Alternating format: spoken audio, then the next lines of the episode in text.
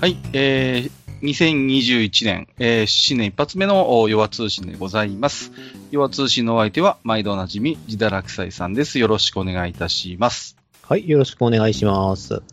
あのー前回ですね、これをやる予定だったんですけども、ことのほかですね、えー、ノイエ銀英伝が、えー盛り上がって、盛り上がったというかね、白熱いたしまして、えーすみません、えーお待たせをしておりますけれども、本日、えーお届けをしていきたいなと思っております。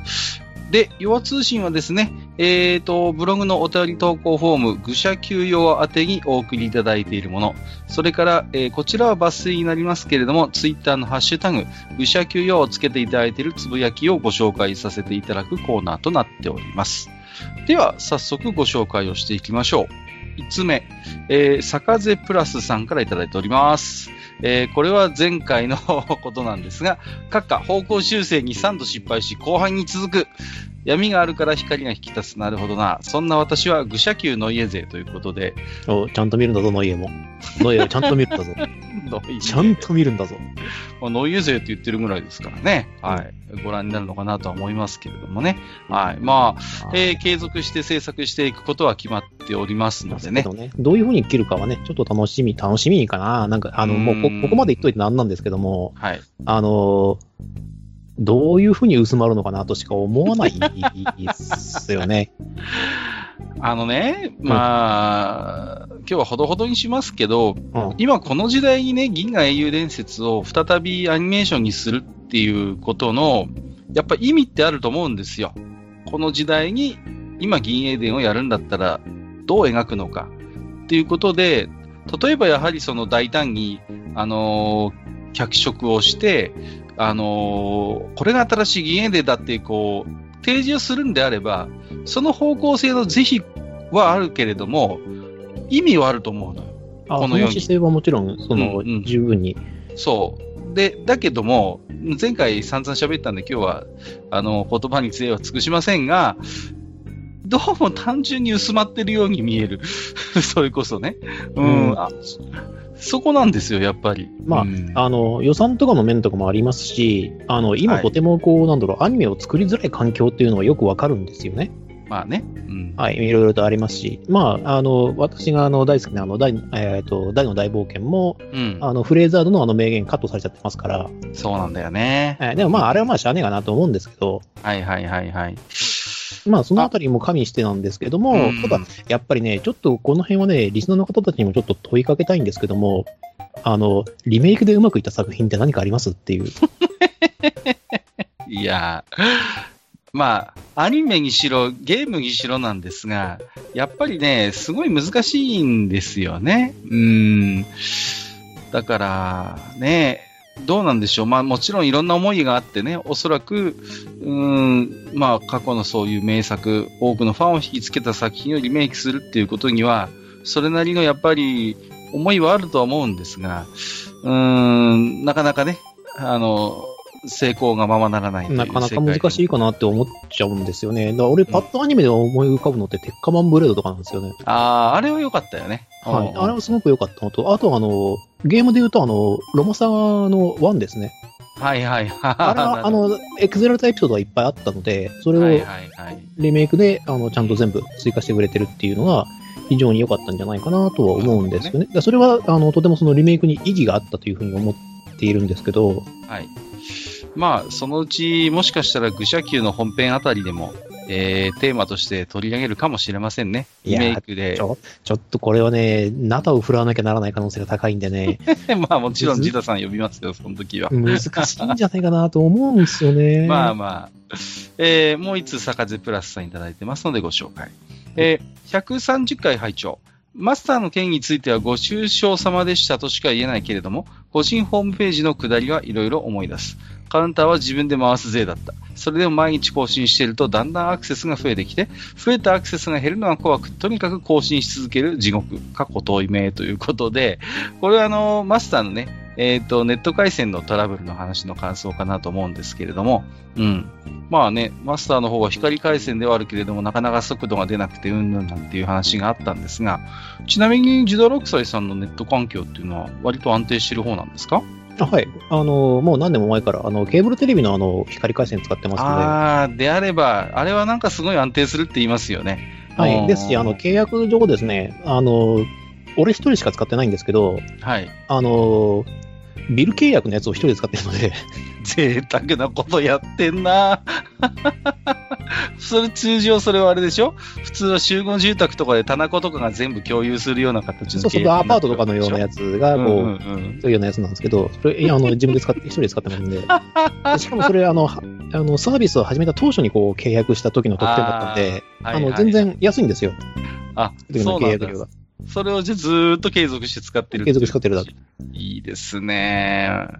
まあ、ちなみにこの時の要はでは、後半でいろんなホームページの話もしたんですが、ジダラクサイさんはご自身のホームページを持ったりっていうご経験はおありなんですか？ないですね。そんなめんどくさいことしないですし、自分で発信するようなことなかったんで、あ そうですか。はい。例えばでも個人のホームページをジダラクサイさんが覗きに行ったりしたことはあるわけでしょ？ああ、でもそこまでないんですよ、実は。そ、そっちの方の文化はほとんど触れてなかった人間なんですよね。意外ですね。そうなんです。じゃああんまりこう、有名なテキストサイトとかもあんまりこああ、さすがに有名どころは多分、う、うん。後々にですね、はいはいはい。あの、リアルタイムじゃなくて、後々にこうん。う、見るような形になったので、なるほどねだから。俺が大学を卒業するかしないかぐらいのと、あ、でもその後かな、うんまあ20代前半ぐらいで就職して、就職っていうか家業をつけただけなんですけど、してから、あの、時間が取れるようになったのと、あの、友達なんかと話すはい。機会が減って、で、まあやっぱそのメールとかになるわけじゃないですか。うん。で、これ読んだことあるみたいな話をちょいちょいしながら、じゃあ読んどくわっていうので、はい。上の見たりはしてましたね。だから後追いです、完全に。うん。ああ、なるほど。そういう感じなんですね。はいうん。いやー、まあ、この時おしゃべりしましたけど、あの、私はね、個人でホームページも持ってたんでね、いやー、すごいプラスさんの、あの、お気持ちはわかりますよ。ね、毎日誰か書き込んでないかなとか、こう、の来てないかなってチェックするんですけど、えー昨日の訪問者数1、今日の訪問者数1、あ俺じゃんみたいなね。まあそういうことがよくあったんですよ。うん。まあまあ、それはわかりますね。うん。えーお次はテイタンさん。今回も TRPG 会楽しませていただきました。アニメ好きだと銀色の髪の目の赤い女性と誰がくっつくのか楽しみ。笑。一人は女子で、一人はトカゲ、そして、は、てんてんてん。これはそういう展開はなさそうですな。個人的にカールも好きなので、番組編、番外編的なものでカールの活躍も聞きたいの笑ということ。カールになってますけれどもね。カルですよ、カル。えー、ありがとうございます。TRPG 会もいよいよ佳境ということでね。はい。あまあの、もう、あとまあ2、3回やれば終わるんじゃないかなって思ってるんですけど、はいやりたいことが増えたらわかんないです。でも年度内には終わらせるつもりです。年度内、あ、さようでございます。あただ、あの、残念ながらですね、あの、ドドントの方がですね、あの、RIP してしまったんで、そうなんですよね。はい。はい、あの、別のチャットソフト、チャットのところを探さないといけないという。そうですね。はい。まあ、ドドントフはね、非常に老舗の TI オンラインセッション支援ツールとして多くの方がご利用されてたのかなと思いますけれどもね。まあ、あれはまあ、ご存知の方はご存知でしょうが、えーフラッシュを使ってましたので、えっ、と、当然ね、もうフラッシュが、えー使えなくなったということになればですね、もう、あの、おしまいということまあ、残念ながら店じまいということなので、幸いですね、あの、ゴブリンスレイヤーは、あの、特殊なサイコロとかは使わないので、サイコロさえ増えれればなんとかなるという、なるほどね。そうか。はい、ところですので、あの、ちなみに、私が去年の夏にやりました二人操作については、まあ、これも有名どころですけど、ココフォリアというサービスを使ってるんですよね。うん。ほうほうほう。で、ココフォリアは非常にこう、なんていうのかな、うん、あのーまあ、基本的には独立してあの使えるツールですし、フラッシュ依存ではないのでね。うん。で、あと、まあ、割とこう、なんていうんですか、そういう背景とか、キャラとかを割と自由に出し入れできたりするので、うん、僕は結構、今後のスタンダードになっていくんじゃないかなと、個人的には思ってます。で、あの、愚者級以外でもたまに音声やるんですけど、結構このココフォリアが様々なあのダイスにもあの標準で対応してますんで、主要どころのシステムは大体もう自動で登録しちゃえば、そのゲームで使うダイスの形で、電名なんかも全部あの対応してくれるので、このサイトが。もしね、ドドントフが亡くなってお困りのマスター、処刑いらっしゃいましたら、まあ、ご存知の方も多いと思うんですが、ココフォリアを僕はお勧めしたいなと思いますね。はい。そうですね。まあ、使ってみますよ。とりあえず、あの、場所がないとできないんで。そうですよね。はいうん基本的にはドドントフとそんなに変わらないですよ、あの、使用感は。ですから、そんなに、あの、違和感なく移行できるんじゃないかなと思います。なるほど。お次はヨシュアさん。ヨシュアアットボサツ。エナジードレイン話。ゲームの面白さと難易度と理不尽さの関係についてはもっと時間をかけて掘り進めるべき案件だよな。ひどいのだと UI の悪さ、イコールゲームの面白さとかいう謎認識にまで平気でエンカウントするんだもの。すぐデータが消し飛ばないゲームは甘ったれだとかさということでいただいております。ありがとうございます。はい。まあ、そこに関してはですね、私ちょっとね、今、ハリセンボン状態なので、あのーはい。あの、触れると怪我するぜっていう。まあそうですか。何かあったんですかね。いや、まあ、あの、要するにですね、あの、お前このゲーム嫌いだよなっていう人がなんかゲーム作ってる感じをちょっと強く感じるゲームに多く触れちゃったもんで、ほう、なるほど、はいなるほど。あ、下手くそって思いながら、あまあ、その、まあ、エナジードレインっていうとね、まあ、クイズの時にも触れましたけど、やっぱり Wiz とかになってくるんですけど、あのーエナジードレインってまあ、確かいろいろ理不尽な要素でもあるんだけれども、逆に、その、コンピューター RPG だからこそ、できるようになった、一つの進化と捉えることもできるんですよね。まあ、つまり、そうん。うん、ちょっとね、難しいんですけども、まあ、結局ほら、あの、要は、TRPG だとシステム的にこのエナジードレインを、あのー表現するってことがなかなか大変なんですよね。その、はいレベルがダウンするということを TRPG 上でどう処理するかって言ったらものすごいこう複雑で、うん、大変だと思うんですよ。これは。そうですね。だしあのシンプルなゲームデザインじゃないと、うん、そうなのよ。あのだからレベルアップで自動的に、例えば能力値がアップする、しかも固定の能力値がアップするタイプのものであればまだ対応はできるかもしれませんが、なかなかそういう TRPG というのは少ないものですから、はい。まあ、そうなるとですね、あの、ゲームマスター、プレイヤーともども、あの、めんどくさくなる上に、あの、ゲームマスターとですね、プレイヤーの仲がね、悪くなりやすくなりそう。そうなんです。結局 TRPG のキャラクターの成長っていうのはさ、その同じメンバーのセッションの中で冒険してきた一つのこう積み重ねの結果としてあるわけじゃないですか。はいはい。だから、コンピューター RPG 以上に、キャラクターの成長、レベルアップっていうことに、ものすごい、こう、やっぱり思いがあるんですよね、プレイヤーの。で、エナジードレインっていうのはそれを一瞬にして無に帰してしまうものになるわけだから、やっぱり、コンピューター RPG だからこそやっぱりできるものであって、なかなかこうね、うん、あの、実際の TRPG でこれを再現するというのは、あの後ね、クイズを取り終わって聞いたときに、やっぱり大変なんだろうな、なんてことをちょっと思いましたけれども。ただ、まあ、スパイスとしては強めですけども、あの、面白い使い方なんかもできるので、うん、個人的にはエナジードレインを入れるぐらいだったら、僕はキャラクターのロストみたいなものを少し、割とこう、起きうるようなシステムにする方が、まだなんか私はこのゲームとしての、あの、TRPG としてのシステムに僕は寄与するような気がするんですよ。ああ、そうですね。うんまあ、あの、Wiz はひどいゲームではあるんですけど、面白いゲームでもあるんですよ。そうですね。で、それの中の落差として、一応最高位にあるのが、あの、無条件ロストっていう、そうですね。もう、いかなる手段をもってしても、そのキャラクターを復活させることができないという状態が起こります。はい。希望よりも上位ですよね。で。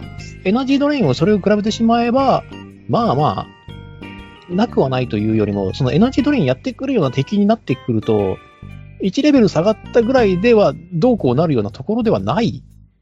ことの方が多いじゃないですか。むしろね、そうなんですよ。だから、痛いことは痛いんだけど、その一時をもって致命的になるかといえば、案外そうでもないというね。でそれはもう背伸びしすぎだよっていうことになるので、うん。まあそうでなくても、ああの人あれはね、あの先手を取られれば死ぬゲーム になってしまうので、まあそのあたりをちゃんとね、ケアしていけばいいとは思うんですけれども、そうですね。うん。えー、フレディさん。えー、エッチなアンデッドの存在理由ですが、生前で死の直前に最も死の直前に最も強かった欲望を満たそうと、原始的に活動するみたいな設定のアンデッドがよくエッチな漫画にあった気がしますわ。スケルトンなのに酒を飲みたがるとか、クリスタルボーイなのに酒飲みたがるとか、ということで。これはまあよくあるね、ドラクエ4コマ劇場なんかでもよくあるパターンですよね。こう、スケルトンが飲み食いしたものがそのまんま通過してみたいなね。はいはい。うんうんうん。あのー結構でも、例えばゾンビとかなんですけど、ゾンビが、ゾンビになった後、その生きてる頃の欲望を、最も強かった欲望を満たそうとして原始的に活動するっていうのは、まあ、あれなんですよね。それこそゾンビの最初の頃からこの設定はあってね。うんうんうんうん。あのー割とスタンダードな、あのー設定だったりしますよね。これはね。去年僕見た、えっ、と、映画で、えっ、と、デッド・ドント・ダイ、ドント・デッド・ダイかっていう、あの、本当に B 級 C 級のゾンビ映画見ましたけど、まさにこの通りでしたからね。あの、Wi-Fi ゾンビっていうのが出てくるんですよ。で、あ死してなお、こう自分のスマホをですね、手に持ってて、あの、Wi-Fi が飛んでる場所をね、探して、こう、さまようゾンビっていうのが出てくるんですよ。で、Wi-Fi! Wi-Fi! とかって言って、こうね、あの、街をさまようっていうゾンビが出てくるっていうね。そそういうのは、だからいいですよね。だから、あのーそういった理由でゾンビを作る場合っていうのは、あのーそういう、なんだろう、あのーアンデッドなんだけど、一見無害なやつっていうのを出した方が幅が広がるんですよね。そうそうそうそう。うんうん。で、ね、だから案外ゾンビ映画って、まあ、まあ、ホラーになりますけど、コメディとすごい相性が良くて、うん、なおかつ、その、人間のなんか悲しいさがみたいなものも、ゾンビを使って表現しやすいんですよね。実はゾンビになっても、そうやって欲望に忠実に動いている、かつて人間であったものを見たときに、果たして、生きている人間と何が違うんだろうかっていうね。そういう問いかけもできるわけですよ。結局、うちらもゾンビと一緒じゃん、欲望のままに動いてたらみたいなさ。そういうなんかいろんなこう、ゾンビの目を通して、生きてるものの愚かしさ、浅ましさみたいなものが、割とこう簡単に描けるっていうところはあるのかなと思いますよね。うん。まあ、もちろんアンデッドの世界でね、表現できることってそれだけではないんですけれども、うん。まあ割とゾンビはその辺便利な存在としてあるななんてことをちょっとと思うんですけどね。真面目に突き詰めていくと、ゾンビど、あの、どのくらい強いのか説があるので、はいはいはいはい。まあそうですよね。はい。まああの、ねまあ、リミッターが外れてるから、あの、はい筋肉ブチブチしながらできるっていうので、非常な合理が出るとかっていうのは、まあまあ設定としてはあるんですけど、それいつまで持つのっていう。そうそうそうですよね。はい。動力は何なのかっていう話もあるしね。そう。あの、何ですか？今回のゲームオブザイヤーは、ラストオブアス2というゾンビゲームが受賞しましたけれども、あれなんかもすごいですからね。もう、全力疾走してきますからね、ゾンビがね。ああ、そそうなんですよ。だからそれができるのかどうなのかっていうのも、そう。で、ラストオブアスも、あの、一応、ゾンビが襲っ、ゾンビが襲ってくるホラーゲームっていうか、っていうテイストなんですけど、あのね、後半になってくるとほとんどゾンビ出てこないのよ。人間の方が怖いの。もう、あの、人間が普通に武装してる、そいつらの方がよっぽど怖いし、あのー醜いし、あと悲しいし、みたいなね。すごいですよ。ゾンビもののゲームだったはずなのに、後半全然出てこねえな、みたいな感じでプレイしてて思いましたけどね。まあでもね、ラスアス2は、はい、いいゲームだと思いますんで、環境が揃ってる方はぜひ遊んでいただければなと思います。まあ、ラストバースも面白かったんですけどね。坂瀬プラスさん、えー、タイ使い拝聴受けるかななんて思っちゃった中の人がいて、実はある種の炎上商法だったのではと邪推。背徳感に苛まれながら、リナ・インバースの絵を左腕で隠してノートに書いていたあの頃に比べれば、二次元の市民権がなんと認められた時代に生きているのかと感じます。ということです。はい、ありがとうございます。すっかりもう過去のものになりましたけど、タイツ騒動というものがございましてね。はい。はいはい、ありましたね。まあ、うん中の人がこう、まあ、いろいろとやらかしたっていう。そうそうそうそう。うん、まあ、確かにでもプラスさんのおっしゃるように、あのー二次元のそういう、まあ、アニメーションとかアニメ的な絵というものが、まあ、本当に市民権を得た時代にはなってきたのかなとは思うんですよね。うん。でも、一方で、どうしてもその、それに対する違和感であったりとか、抵抗感の表明みたいなものもあったりして、そのこと自体は僕は全然あってもいいのかなと思うんですが、まあ、なんでしょうね。こう、ツイッターという場の特有なんでしょうか。あの、どうもお互いにエスカレートしがちというか、うん、先鋭化しすぎな嫌いもあるのかなとは思ってるんですがね。うん。僕はね、全然絵心がなくて、あの、プラスさんのような、あの、絵、絵という経験はないんですけど、でもやっぱりあれですよね。あの、ずっとこう、小説みたいなものはずっと書いてましたね、僕はね。中高生の頃はもう。それこそ、あの、ノートで隠して、ノートついたてにして、こっそりこう、いろんなこう、お話をですね、はい、別のノートにこう、授業中も休み時間も書き殴ってた頃は僕にもありましたね。うん。それが、何ですかね、あの、高校生ぐらいになってくると、学校にですね、あの、ワープロを持ってくんですよ。うん。で、当時何だったかな書院だったかなうん、なんかね、父親のお下がりをね、もらいまして、で、当時のワープロですから1行なんですよ。1行しかこう、液晶画面がないんですね。だけど、うん、そうそうそう。だけど、手書きで書くよりもやっぱり効率もいいし、うん、一生懸命、カタカタカタカタこう、休み中にいろんな小説を書いたりして、それを関熱紙のプリンターで印刷したりなんかしてね。うん、なんかそんなことをちょっと思い出しますね。なんでしょうね、その、ちょっとこの前、これも、どっかで喋った記憶があるんですが、例えばその、イラストっていうのはまあ分かりやすいわけじゃないですか、パッと見たときに。はいはい。だけど、例えば同じようなサブカル的なやっぱり、まあ、ライトノベルを筆頭とした読み物っていうのもあるわけですよね。はい。だけど、不思議とそういう読み物みたいなものがけしからんとかっていうやり玉にあげられることってほとんどないんですよ。ああ、だってそれ読まないからでしょ。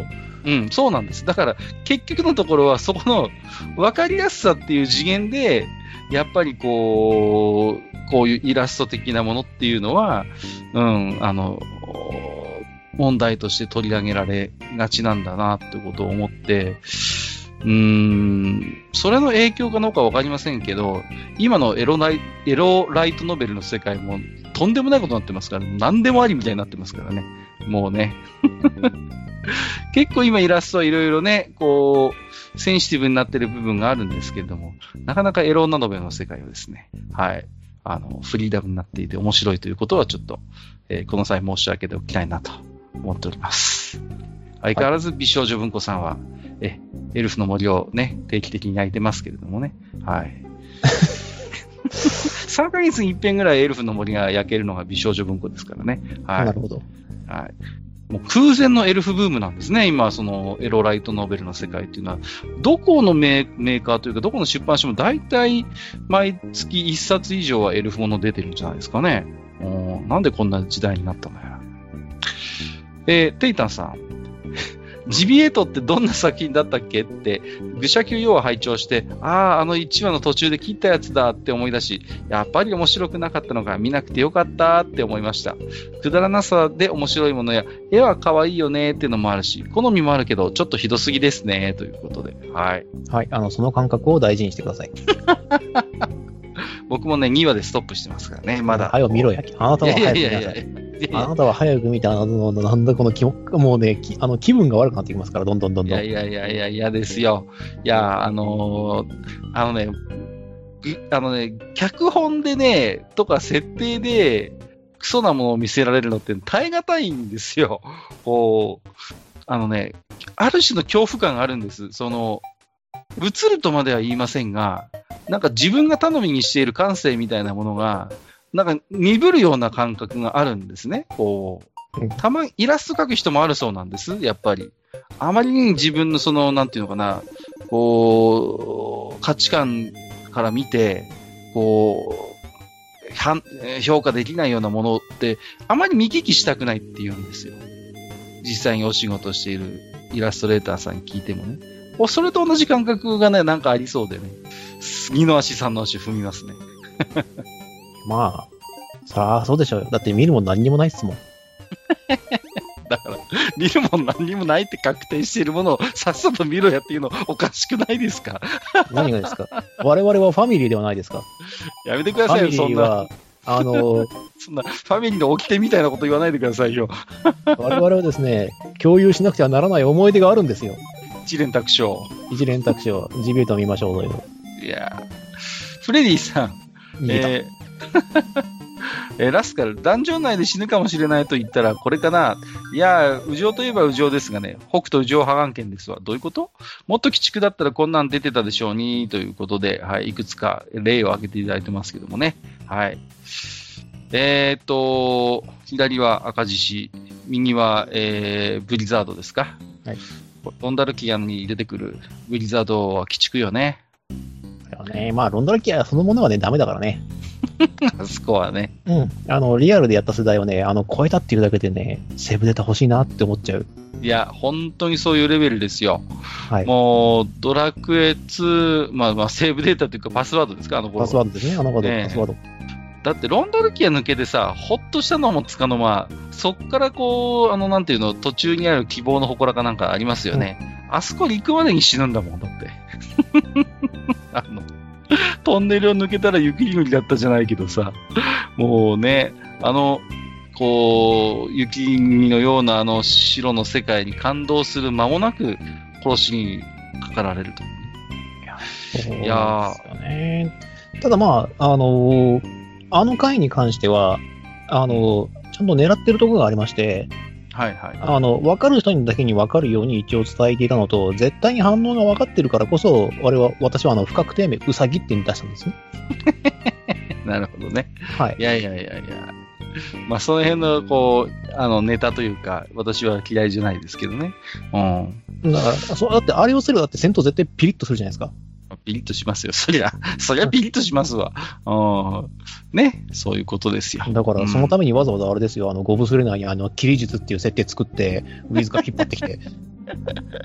ね。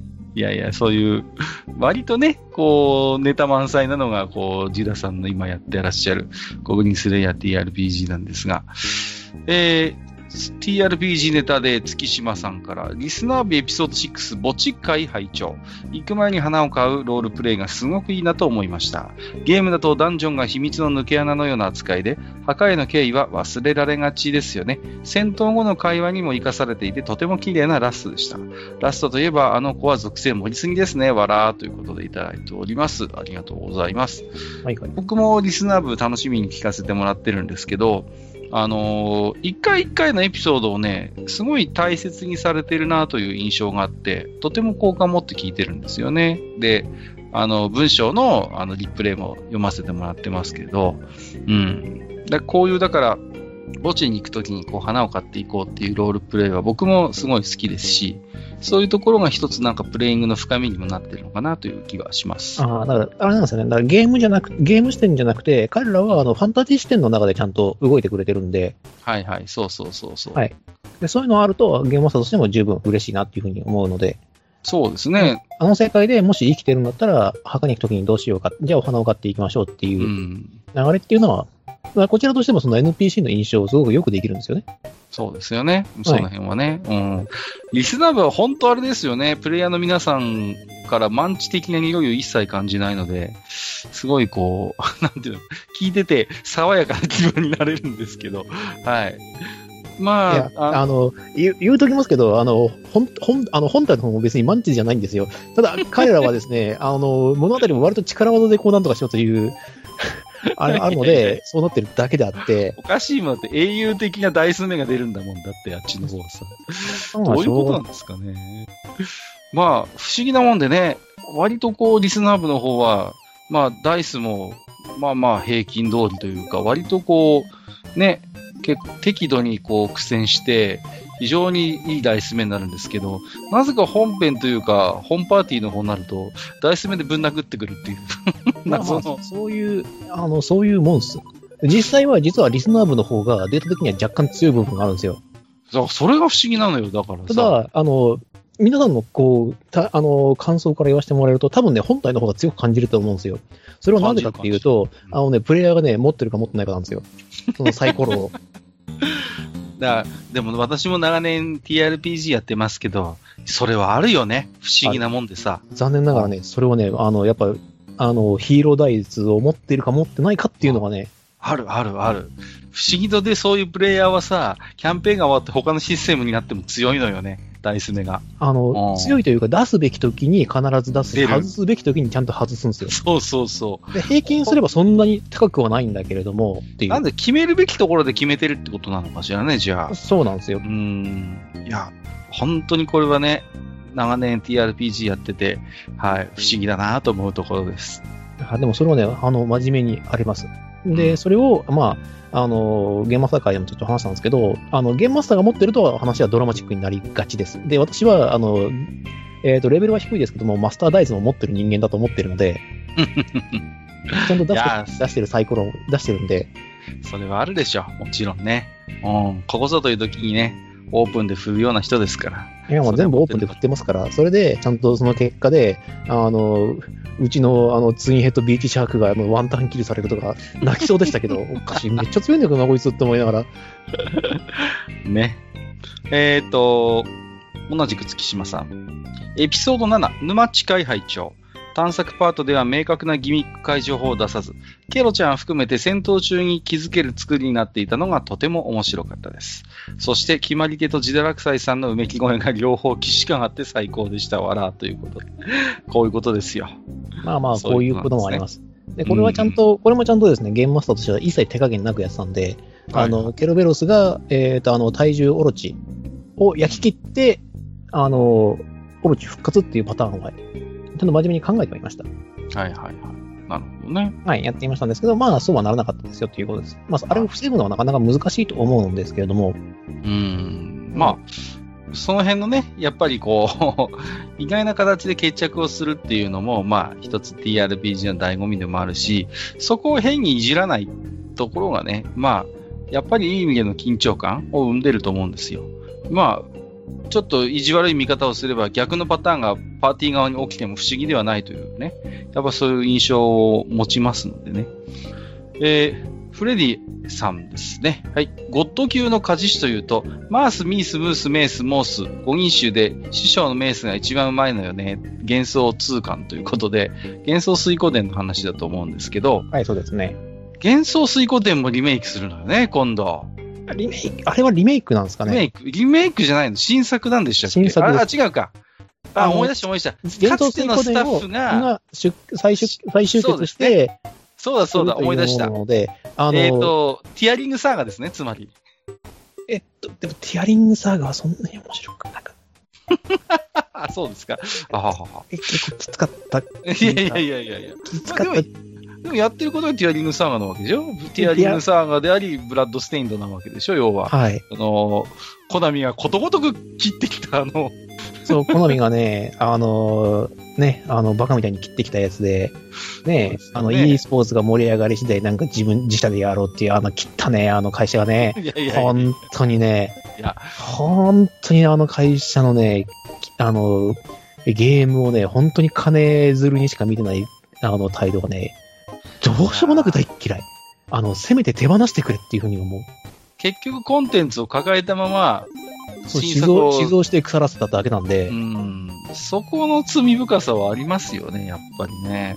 幻想水湖伝にしたって、いやー、あのすごい世界観、独特の世界観に引き込まれたプレイヤーはいっぱいいるし、ああいうやっぱりファンって新たな幻想をずっと待ってたと思うのよ。ところが、コナミは出さない。で、だけど、やっぱり作り手側としてはいろいろ思いがあったんでしょうね。で、かつてのメンバーがやっぱり、はい、集まれる人間は集まって、まあ、幻想水湖伝のような、まあ、ゲームを今度作るんだっていうことですから、うん。なんでしょうね。そういう、だから本当思いのあるファンと思いのある作り手はいるんだけれども、はいそこに思いのあるメーカーがいないってね。そうそうそうそう。あの、バッサリ切られちゃいましたからね。まあ、それこそね、正直なことを言えば、あの、幻想水湖でリメイクしてほしいんですよ、投資で。はいはいはい。いいよね。いや、あれはシナリオも含めていいと思うよ。あで、そうすると、あの、何がいいかっていうと、あの、セーブデータを、あの、共有することで、あの、うん過去のキャラとかが出てくるってなったら、あの作品めちゃくちゃ面白くなるんですよ。熱いよね。熱いと思う。うん。そういう作品だから。で、あの世界、まだ、あの、真の紋章全部できってないんで、そうなんだよね。完はい。結してるとは言い難いのよね。全然言い難いです。うんうんうんで各主人公たちが抱えていたその問題とかも、結局は解決していないですし、なるほどね。はいうん。いや、だからさ、なんか、ああいうこう、群像劇みたいなものを、まさにキャラクターの数として、プレイヤブルキャラクターの数として取り入れた幻想水湖伝って、やっぱり革新的な作品だったと思うし、じゃあ今の RPG のこう、ゲームを見ていて、幻想水湖伝的なこう、遊び方ができるゲームってパッと思いつかないのよね。そうなんですね。まあ、あの、もともと、あのシステムすごく難しくて、本当によくやったなと思ったのいやは、、シナリオが破綻しないのはすごいんですよ、あれは。すごいですし、うんキャラクターにね、ちゃんと魅力があるっていうのはね、ものすごくでかいところで、108人キャラクター作れって言ったら、あの、ん申し訳ないですけど、俺とカッカを合わせて、あの、うんカラッカラになって粉になるまですりつぶして、絞ったとしても出ないんですよ、出な108い、人。出ない。出ない、出ない。出よう、出ようがない、そんなものは。出ようがないんですよ。うん。だから、それをやって、なおかつそれをね、ね1、2、3、4、5と出してると。そうそうそう。っていうのが素晴らしいっていうのがあって、で、実はその中に時系列もありますからね。そうそうそう、そうなんだよね。そう、だからそういう世界があって、そこに要は、各作品合わせれば本当に300人、400人といったキャラクターが出てきて、破綻なくあの世界が構成できているということがある種の奇跡なんですよ。ね。で、やっぱだからそれだけのやっぱ作品であるがゆえにね、作り手側もね、死ぬほど苦しいんだって、このシリーズって作るの確かに。もう本当に大変らしいんですけど、うんでもやっぱりファンの声破綻する、破綻するって言いながらそうそうそうそう。だけどファンの声に支えられてシリーズを重ねてきたやっぱり作品ですよ。ね。偉大な作品だと思いますよ。まいやあ、あのと、出来の良し悪しはもちろんこう評価まあまあシリーズによってね、ありますけ出ちゃうど。とは思うんですけども、でもやっぱ、いい、あの、面白いシリーズですし、ぜひとも一回ね、本編で語りたいなと思っているシリーズでもありますんで、確かにね。はい。うん特にですね、まあ、あの、やっぱね、その、ワン、ツー、スリーって出てることによって、ちょっと、こう、なんだろう、時系列が繋がっていることによって、うんそのキャラクターのその後がちょっと見れるっていうのはね、ものすごい魅力なんですよ。そうそうそう魅力、魅力。そういう、だから、はっきりとは語らないんだけれども、あ、察することができるとか、あ、あのキャラクターのその後はそうなっていたのね、みたいなことが、分かる人には分かるっていうところが非常にエレガントで、うん。非常にこう、なんていうのかな。だから、それぞれ単体で遊んでも面白いんだけども、シリーズを通して遊んでるファンにもやっぱりご褒美があるというね。んそうそう、それがね、とても良くて、まあ、あと設定がやっぱ妙なのは、あの、真の紋章をお持ちのにあのキャラクターっていうのは、不老になるので、はいはいはい。あの、どの次元でも存在しちゃうんですよね。うん、そうなんね。なった時点からは。な、なうんなって、紋章が奪われるまでは、えっ、と、年を取らないので、うんねそこでしつこいこう時代的な演出もまあできるんですよね。こう、時を経てもやっぱりこう、あまり変わらないというか、同時世界に並行してし出せるキャラクターというのがそういう設定があることによってね。そうなんですよね。生み出せる例えばね、あの、ワンの400万、400年前の世界で、実は子供だったあの子、あのキャラがっていうような、はいはい。が出たりとか、まあ、それまあ、ちょっと涙するんですけども。あとは、えっと、ワン、ツーで子供で出てきたキャラクターが、スリーになると大人になって仲間になるんですよね。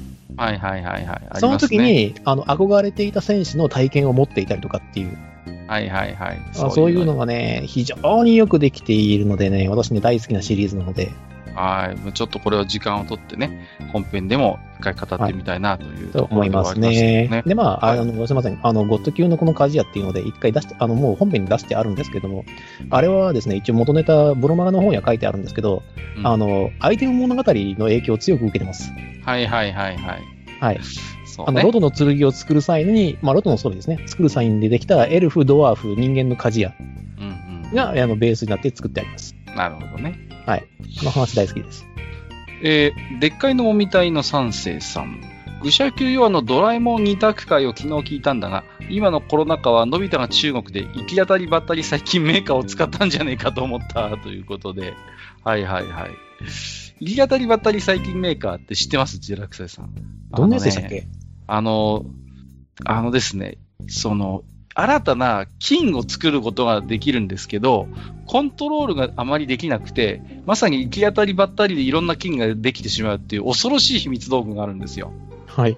で、あのですね、それで、あののび太がですね、どんなことをやらかすかっていうと、永遠に、あの空気がある限り、ドラ焼きが拡大し続けるっていう、ドラ焼きっていう金を作っちゃうんですね。はいはいはい、ありましたね。で、部屋部屋がもう、あの、ドラ焼きで、あの、満たされるんですけど、たまたまその前に作ってたドラ、ドラ焼きを空気に変えてしまう金に触れたおかげで、それがシューって消えて、こう、事なきを得るっていうエピソードがあるんですよ。はい。あの、最終的にあれですね、異文化からすると、ドラ焼きというものは、あの、銀河を破壊しかねない恐ろしいものっていう。いやいや、危なかったんですよ。だから。売買にしかり。ま、まあ、栗まんじゅうの二の舞かみたいなさ。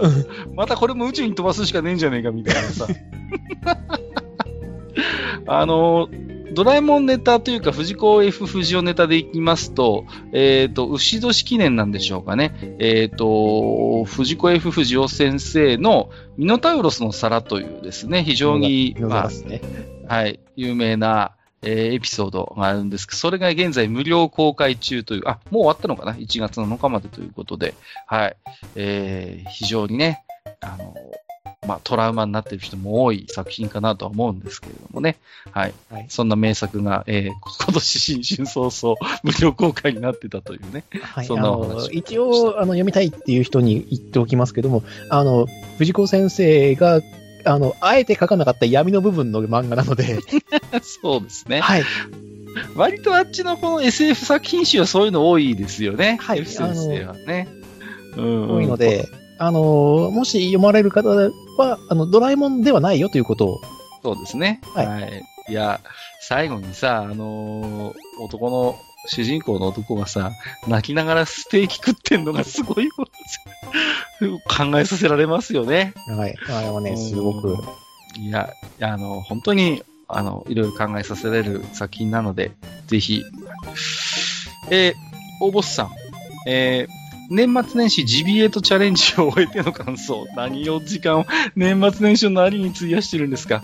えっ、ー、と、リツイートのいろいろあって、なんやかんやでの部分の整合性を何も考えず、えっ、ー、と、やりたいシーンだけをつなぎ合わせた印象。えー、戦闘シーンを灼熱稼ぎと場面転換のために使ってるから盛り上がらないということでね。はいはいはい。ほら、ね、我々はファミリーですから。いやいやいや。愚者級リスナー部の方たちは全員ジビレートちゃんと私見せましたから。いやいやいや、見せましたからじゃないんですよ。うん、僕はちょっとね、だから恐怖感が先に立ってしまいまして。はい。まあまあね。吉谷さん。結局あれですよ。あれのストーリー、東京から新潟行って船で絵に行って脱出ですよ。文にするとそれだけですからね。やったこと。すごい薄いじゃないですか。なんかもう、薄いとかじゃねえよ、本当に。虚無、虚無。すごいね。いや、彼岸島といい勝負ですね。そうやってこう、ぶっちゃげると。いや、彼岸島はまだだって、あの、いろいろと突っ込みを入れて楽しむじゃないですか。まあまあまあね。はいはい。そうですけど。そうか。え、吉谷さん。昔こういうのあったかもしれないけど、今残されてないって話聞くたびに、アレクサンドリア大図書館の消失が人類にとってダメージ大きすぎるということで、はいはいはい。これね、よく言われますよね。はい。あの、かつてあった、で、あの、大図書館。その当時の世界の英知がまさに集められたというね。はい。そんな大図書館があったわけなんです。ですね。まあ私もね、散々お世話になりましたからね、アレクサンドリアには。このさ、はい。え、あ、そ、で、え？はい。ああ、それはもう、いや、だって、縦に行くでしょ、アレクサンドリア。はい、あ、なるほどね。うん。はいはいはい。あ、わかります、わかります。うん、そういうことであれば。空中庭園かアレクサンドリアじゃないですか？そうですね。はい。ああ、空中庭園もそうですね。まあ、取れないですけど、上の方になっちゃうと。うんうんうんうん。まあ、でもロマンはあるんですよね。はい。うん。アレクサンドリア図書館はね、本当に残っていれば、ね、蔵書数はおそらく10万冊以上、今の本に換算してもあっただろうということなので、そして100人以上の学者がそこで働いていたっていうことです。うん、まあ、我々創作サイドの人間にしてみれば大いに創作意欲を刺激させられる、まあ、事物であることは間違いないんですがね。うん。今、こう、歴史上でこう、実は残っている定説みたいなものが簡単に覆るような文献が、そこには残されていたかもしれないっていう。いや、だから、たまにあるんですよね。そういうことがね。その、アレクサンドリアン図書館にあったであろう本の写本みたいなものがこう見つかることがあってね。そういうのがこう、あるとね。うんうん。こう、かつて是とされていたものが実はそうでなかったみたいなことが、まあ今でもちょこちょこ起こったりするので、まあまあ、それはちょっと面白いなとは思いますけれどもね。うん。えっ、と、はい。大体今日ご紹介させていただくのは以上になるんですけれども、ちょっとすいません。愚者級弱とは直接関係ないんですが、ちょっと今年に入ってから一つ大きな、えーニュースが飛び込んでまいりまして、えっ、と、日本のね、えっ、と、まあ、ゲームデザイナーの、まあ、えーなんていうんですかね、まさに、長老閣といった、えー鈴木銀一郎さんが、えー今年の1月6日に、えーお亡くなりになったということ、はい、えーちょっとニュースになってましたけれどもね。うんはいあの、ご冥福をお祈りいたします。はい。あのーまあ、代表作といえばやっぱりこう、モンスターメーカーシリーズなんかがね、有名なのかなとは思うんですけれども、まあ、ウォーシミュレーションをね、非常に日本に広く紹介されたというご功績もありますし、まあ、ご自身もね、まさにそういう、ボードゲーム、シミュレーションゲームの世界で非常に、えー多くの作品をを手掛けられてた。えーまあ、まさにね、あの、日本のおゲームデザイナーの、本当にあの、走りといったような方のお一人なのかなと思いますけれどもね。うん。なんか、聞くところによりますとね、ジダラクサイさんは同卓されたこともあるということで。はい。はい、そうですね。私は、あの、昔懐かしい、あの、ジャパンゲームコンベンション、通称 JGC というのに何回か参加したことがありまして、そこで、はいはいえっ、と、なん、あの、まあ、何回もお見かけしまして、えっ、と、一度ね、同じゲームをやらせていただいたこともありますんで。懐かしいですね、本当に。はいなんですかね、やっぱりこう、非常にね、日本、鈴木銀一郎さんがやっぱり広く、ウォーシミュレーションっていうゲームを、やっぱりこう、広く日本にご紹介されたっていうところがね、非常にこう、大きな貢献のところかなと思います。で、一方でね、その、日本においてはやっぱり、シミュレーションゲームというのがだんだんこう、下火になっていって、あの、トレーディングカードの方がね、こう、だんだんとこう、盛り上がってきてっていう流れがあったんですけれども、まあなんか、どうしてもそういう流れに乗り切れなかったといったような、えーところもあるようですね。うん。まあ、そうですね。私は、やっぱりモンスターメーカーの、うん、非常にこう、印象が強いんですね。愚者級の本編でも一回、モンスターメーカーだけの回というのをね、えー、ずいぶん早い時にやらせてもらいましたけれども、まあ、モンスターメーカーはもちろん、ベースはカードゲームにはなるんですけれども、まあ、その他にもね、えっ、と、モンスターメーカーの、まあ、TRPG のようなものにももちろん関わっていらっしゃいますし、僕はね、すごい、あのー富士見ドラゴンブックで出ていた、えーホリーアックスですか？モンスターメーカーの最初の TRPG、すごい好きなんですよ。未だにたまに遊びたくなるぐらい好きで、もちろん持ってますし、あの、サプリメントのブルガンディドリームとかも持ってるんですけど、なんとも言えないあのね、こう、世界観、久我み先生のイラストも相まって、うん、すごい雰囲気が好きでね。うん。